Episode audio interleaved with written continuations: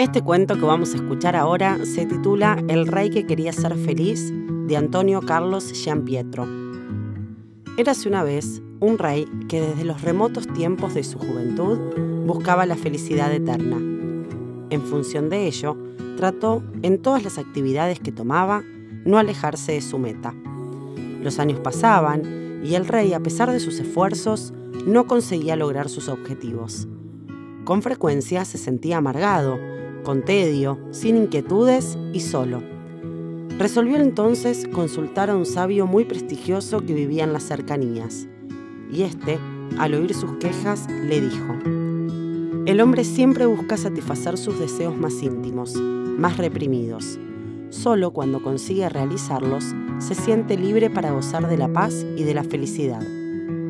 Por eso son tan pocos los hombres felices, su Majestad ha vivido ocultando sus anhelos con realizaciones que no lo satisfacen. El rey volvió al palacio, se refugió en sus aposentos y procuró reflexionar.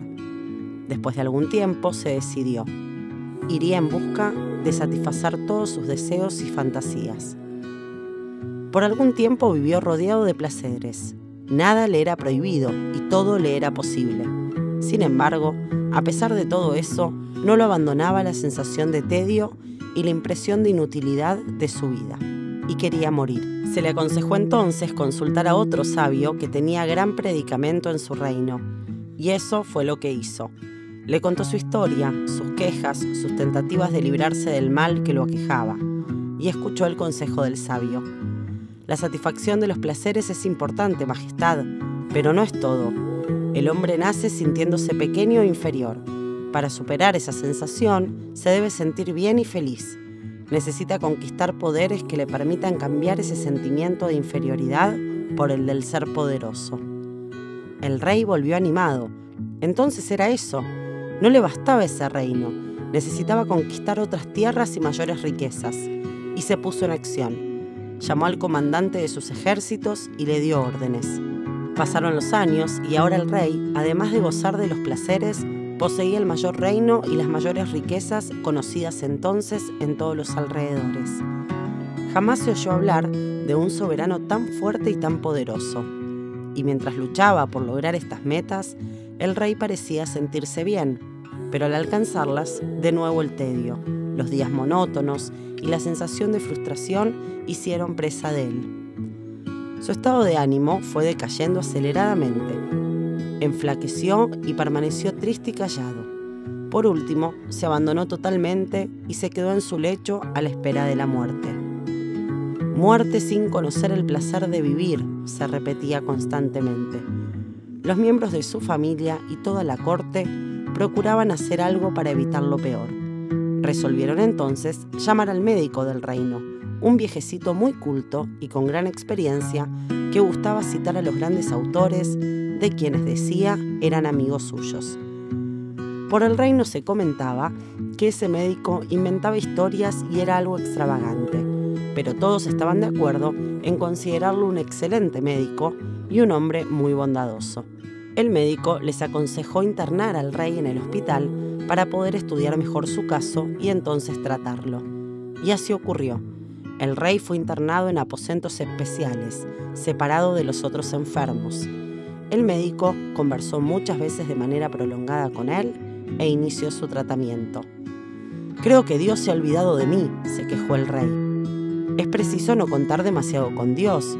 Quizás Dios desee contar con la gente. Pero doctor, yo busco tanto la felicidad que todo cuanto aprendo lo oriento para conseguirla. Un amigo mío, Hermann Gese, en un libro llamado Siddhartha, dice lo siguiente. Cuando alguien busca mucho, algo puede fácilmente suceder que sus ojos se concentren exclusivamente en el objeto buscado y que sea incapaz de encontrar lo que realmente desea, tornándose éste inaccesible, porque solo piensa en aquel objeto y porque tiene una meta que lo enseguece totalmente. Procurar significa tener una meta, pero encontrar significa estar libre, abrirse a todo. Puede ser que tú seas realmente un buscador, ya que en tu afán por aproximarte a tu meta, no percibas ciertas cosas que se encuentran muy cerca de tus ojos. Muy cerca de mis ojos, repitió el rey. En algunas semanas se produjo una mejoría física. El rey se alimentaba bien, aumentaba de peso, se lo veía bien dispuesto. Su corazón, sin embargo, todavía permanecía oprimido. El médico sugirió al rey que, disfrazado de paisano, se pasease por todo el hospital y conociese a sus súbditos enfermos sin que éstos lo reconociesen. El rey aceptó. El primer día se detuvo ante un lecho donde un moribundo era alimentado por otro paciente gravemente enfermo. Ambos parecían hermanados en aquella acción. La escena lo conmovió fuertemente. Se encontró después con un joven parapléjico que procuraba, en la medida de sus posibilidades, ayudar a otros compañeros. Durante todo el día observó situaciones semejantes. Los días siguientes volvió a repetir la experiencia. Poco a poco fue conociendo una realidad que parecía alejada de su mundo habitual. Cierta mañana, tan distraído quedó que se atrasó en el almuerzo. Como el hospital era pobre, a pesar de la riqueza del reino, no encontró más alimentos para que le sirvieran fuera de horario.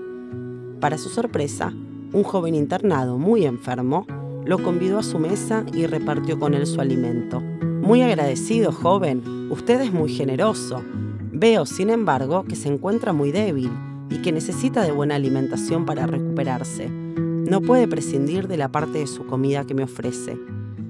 Vea, señor, el placer de poder repartir mi pan me fortalecerá. Siéntese, por favor. El rey aceptó. Se sentó a la mesa con el joven y durante la comida le preguntó por su vida. Conoció su pobreza, supo de los hijos y la esposa que debía cuidar y hasta de los padres envejecidos que vivían con él. ¿Cómo puede mantener ese aparente buen humor con esa situación difícil, con una familia que necesita de usted, enfermo, lejos de ella? Mire, yo no abandono a mi familia, me estoy preparando para volver con ellos. La enfermedad fue una fatalidad inevitable, pero busco hacer lo que está a mi alcance para recuperarme y estoy orgulloso de ello. Voy a estar bien tan pronto como sea posible. De todas maneras, Debo estar bien para cuidar a mis seres queridos.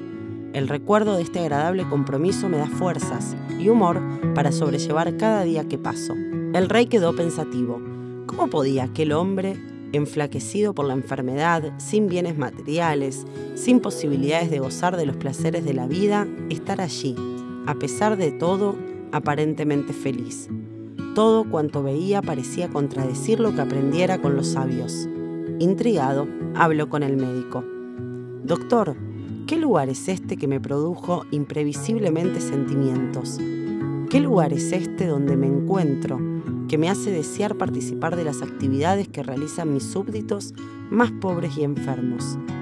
El médico le respondió, este es un lugar cualquiera del mundo de los humanos. Le voy a contar algo. Otro amigo mío, Gibran Khalid Gibran, escribió un libro que lleva por título Parábolas.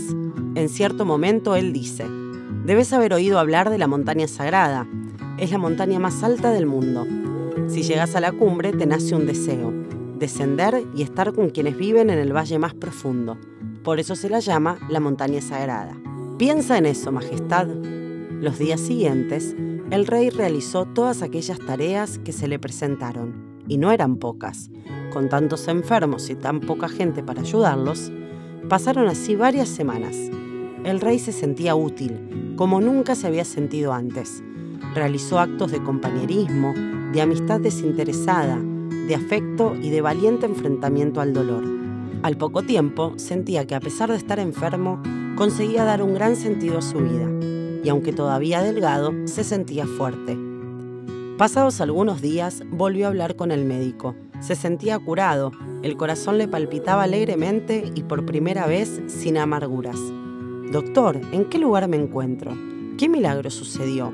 Mientras buscaba la felicidad no la encontré y cuando desisto de ella la encuentro en el lugar menos pensado.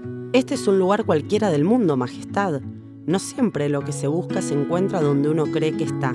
A veces, después de recorrer muchos caminos y de andar numerosas leguas, descubrimos que cuanto buscábamos siempre estuvo muy cerca nuestro.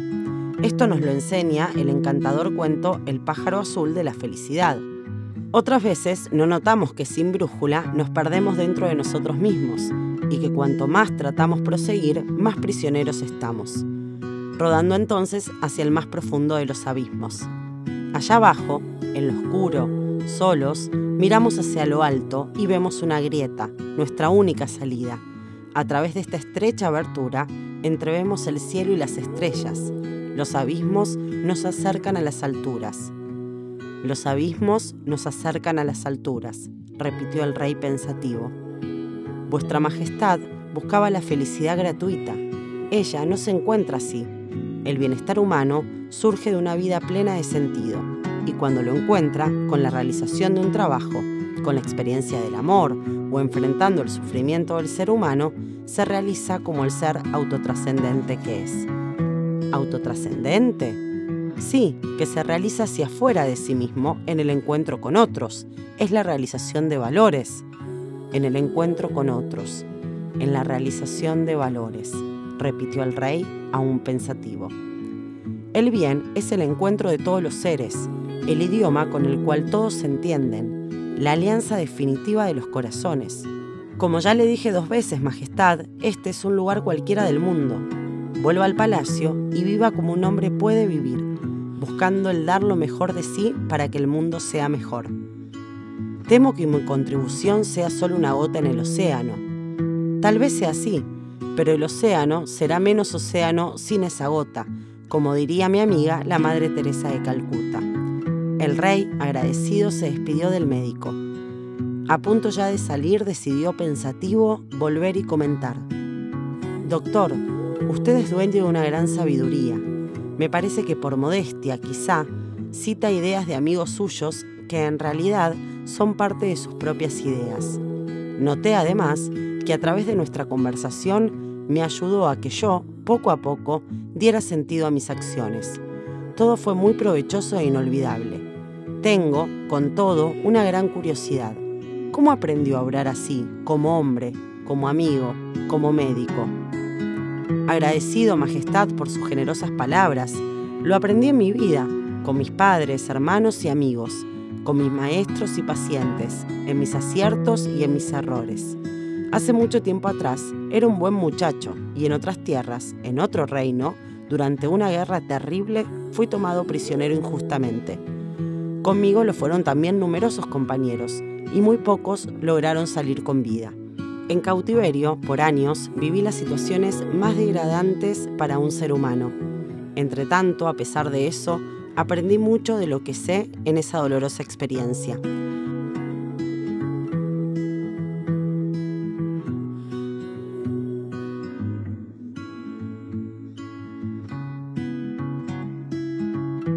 En relación al cuento El rey que quería ser feliz, Claudio García Pintos nos comenta. Antonio Giampietro nos propone una historia en la cual la búsqueda de la felicidad es el eje principal, pero la búsqueda de la autotrascendencia es el trasfondo inmediato. El caso de este rey es el de aquel que busca la felicidad como meta y lo hace clavando sus ojos en su propio ombligo, es decir, desde sí y para sí. La historia lo enfrenta con un personaje que lo acompaña facilitándole elementos para que pueda ir acercándose a la verdad de su búsqueda. Es así que el error de buscar la felicidad como meta, cuando en realidad es un efecto o producto, y el pretender encontrarla en el propio ombligo, van dando paso a elaboraciones y reflexiones que le permiten curarse, al momento de poder trascenderse, encontrando lo buscado no en sí mismo, sino en el horizonte de lo interpersonal. Como planteaba el lema fraterno que unía a los caballeros del legendario rey Arturo, servir a los otros para ser libre.